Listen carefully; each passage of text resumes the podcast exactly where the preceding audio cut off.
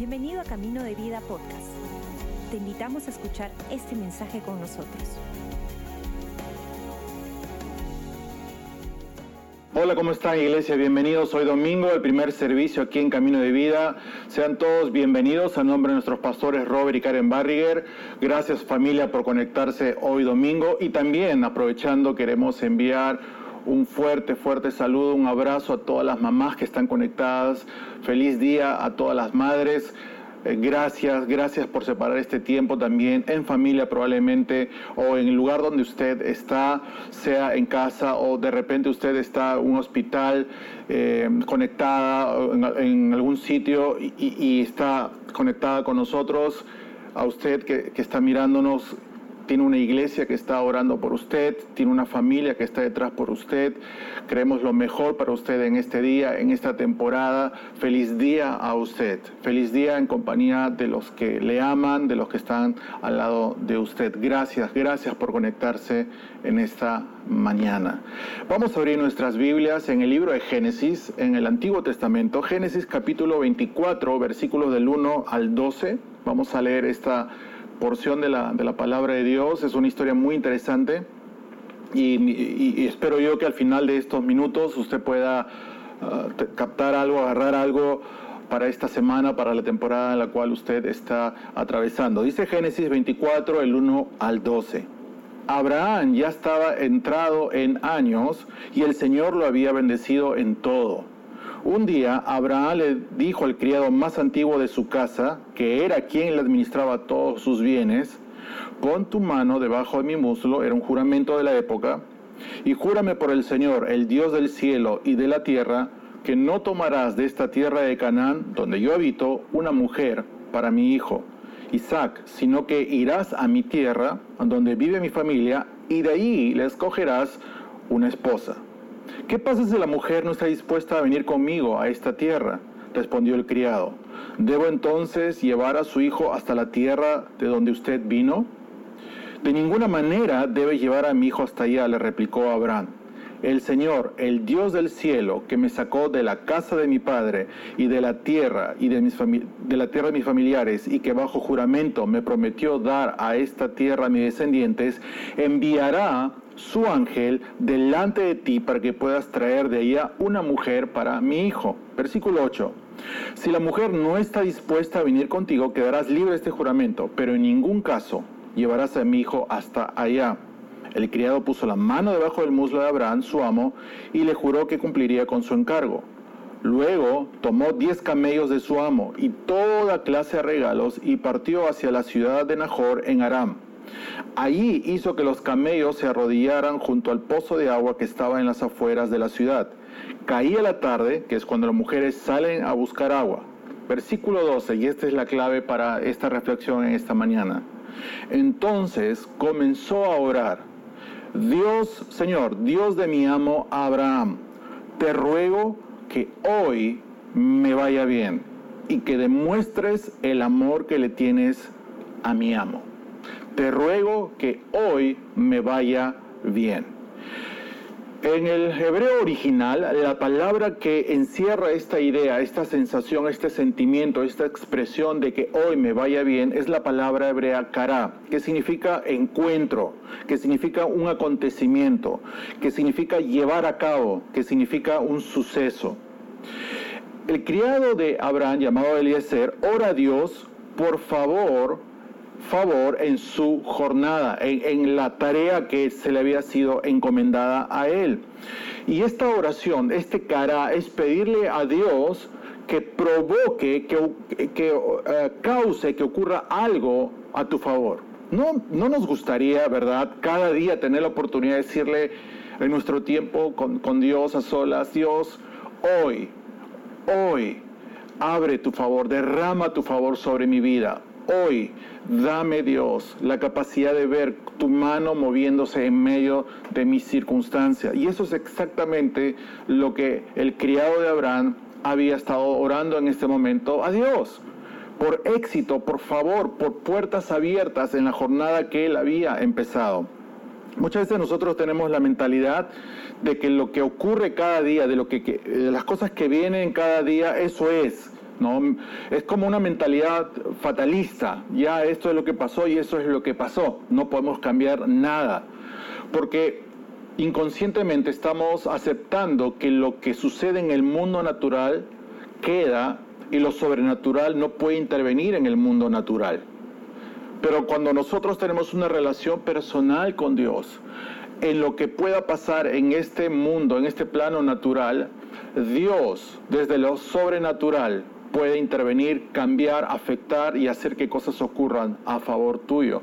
Él es capaz de voltear los planes del enemigo y terminando que, y hacer que una, una circunstancia termine siendo una circunstancia de bendición y no de maldición sobre tu vida. Proverbios 21.1 dice lo siguiente, Proverbios 21.1, en las manos del Señor el corazón del rey es como un río, sigue el curso que el Señor le ha trazado sigue el curso que el Señor le ha trazado. Filipenses capítulo 4 versículo 6 dice lo siguiente, no te inquietes por nada, más bien en toda ocasión, ojo, en toda ocasión, en todo momento, en toda circunstancia, buena o difícil, con oración y ruego, presenta tus peticiones a Dios y dale gracias.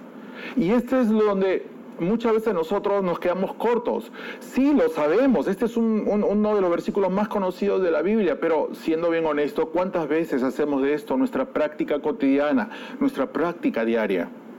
Eliezer, el, el, el eh, siervo de Abraham, su nombre es muy interesante, clave en esta historia, porque significa mi Dios es mi ayuda. Mi Dios es mi ayuda. Y solo una persona que tiene una relación con Dios, una revelación de que Dios es su ayudador, puede confiadamente orar a Dios y decirle, dame tu favor, abre puertas para mí, en mi jornada, en esta temporada, en esta circunstancia que estoy atravesando, abre puertas para mí. Es que la cosa, iglesia, es que pedir un favor, el favor de Dios sobre nuestra vida es una consecuencia, no es una lotería no es un, deseo tirado a un pozo, ¿no? Como quien tira una moneda y, ah, ojalá que me vaya bien en la vida. Al contrario, es una revelación, es una seguridad de que cuando uno camina con Dios, cuando uno tiene una relación personal con Él, cuando uno conoce el corazón del Padre, va a enfrentar situaciones adversas. Pero aún en medio de esas situaciones difíciles, aún en medio de las circunstancias mm, que más puedan desafiar tu vida en esta temporada, tú sabes porque le conoces, porque tienes una relación con Él, que en medio de esta temporada difícil, el favor de Dios está sobre tu vida, aún cuando no lo puedes ver en este momento, pero sabes que de alguna manera u otra Dios está abriendo puertas ya. Dios está preparando para lo que viene más adelante para en, favor tuyo. Nehemías capítulo 1 versículo 11 dice lo siguiente. Nehemías 1:11. Señor, te suplico que escuches nuestra oración, pues somos tus siervos y nos complacemos en honrar tu nombre. Y te pido que a este siervo tuyo le concedas tener éxito y ganarse el favor del rey. Ahora, si ustedes leen el contexto de la oración de Nehemías, Nehemías, la historia nos, nos, relata, nos cuenta que sí, al final tuvo el éxito, tuvo éxito de parte de Dios en todo lo que él se propuso hacer, pero tuvo dificultades en medio de toda su jornada. tuvo que enfrentar adversidades, ataques, desánimo de mucha gente, pero esta es la clave. Sí, es cierto, Nehemías tuvo éxito, pero cuando uno lee la oración de Nehemías, uno encuentra una gran verdad, una gran revelación. Nehemías quería glorificar a Dios, quería honrar a Dios al reconstruir su templo. Y por esa razón Nehemías pedía favor, no para algo egoísta, no para algo que no compartir con los demás, y eso es una marca de un cristiano, de una cristiana, la capacidad que tenemos de pedir por otras personas.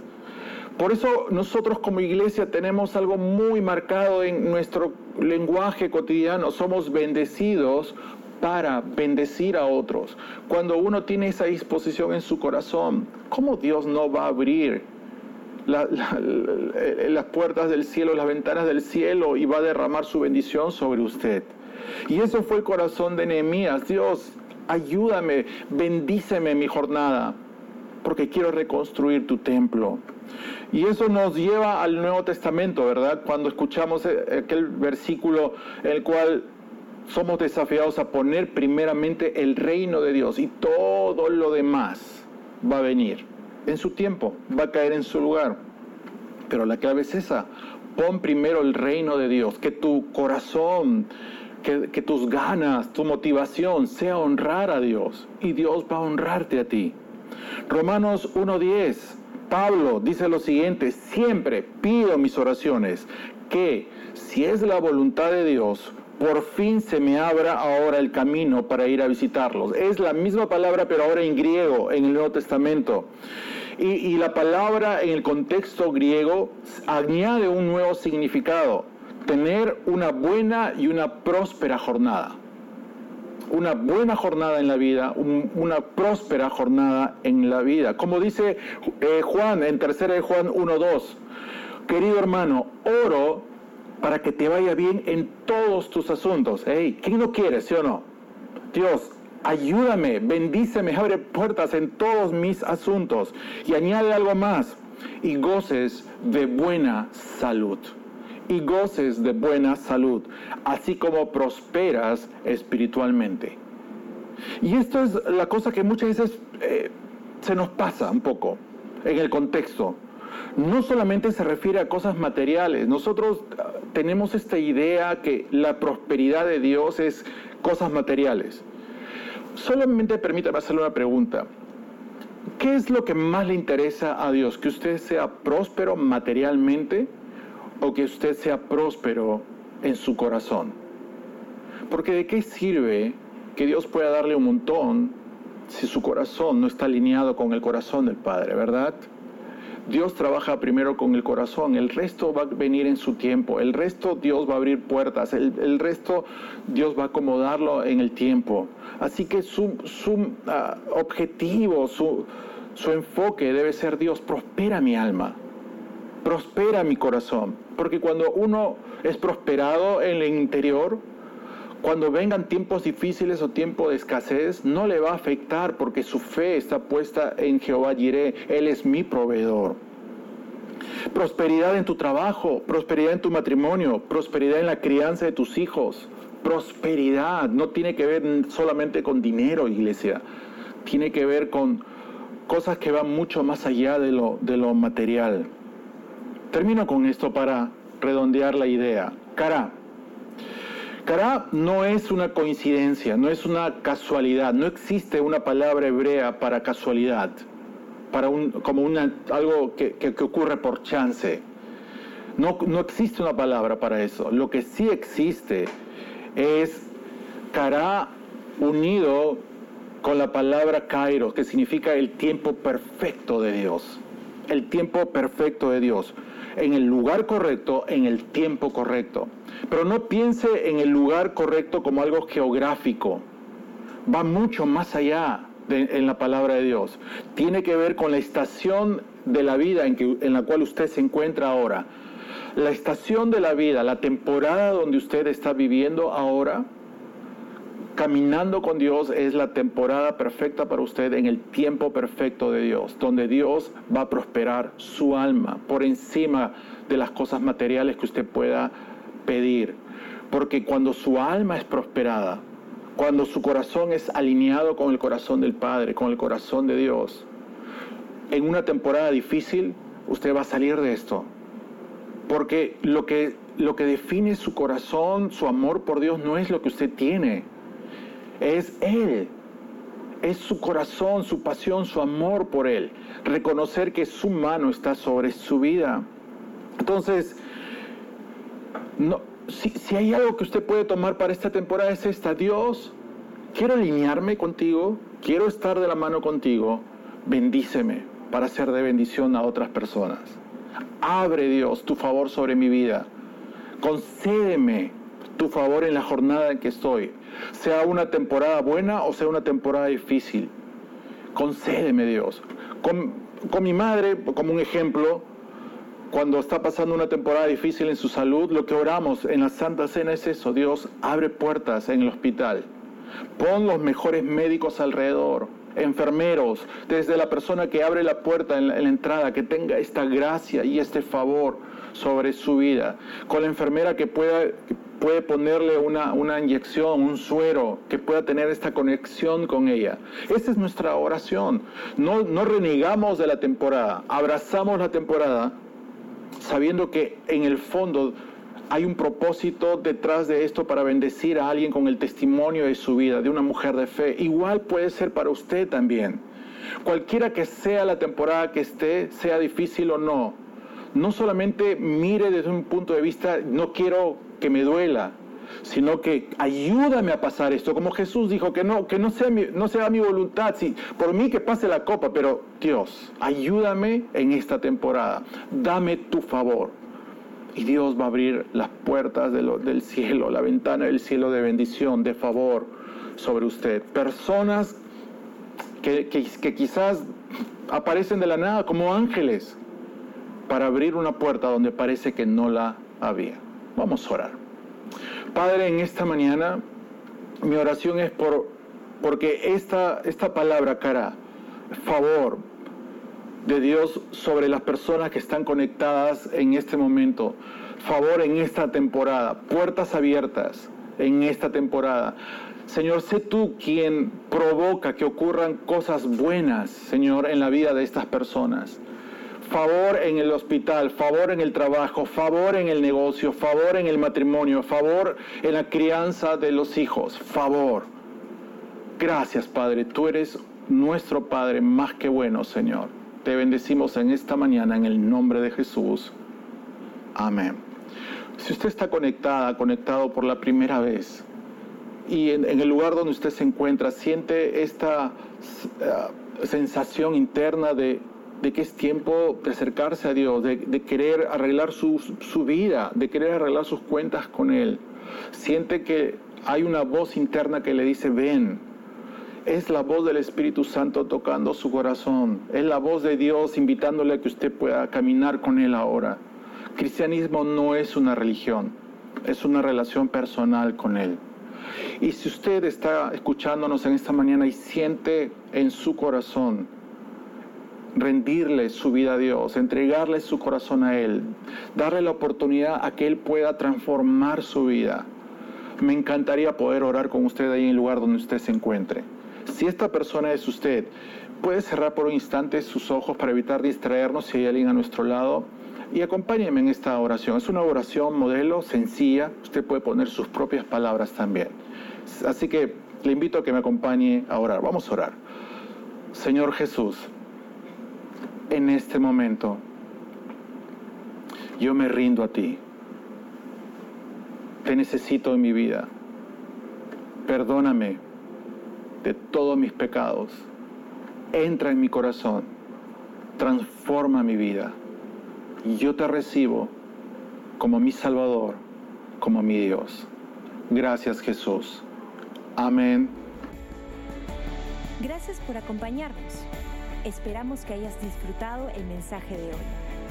Si deseas más información, síguenos en nuestras redes sociales o visita caminodevida.com.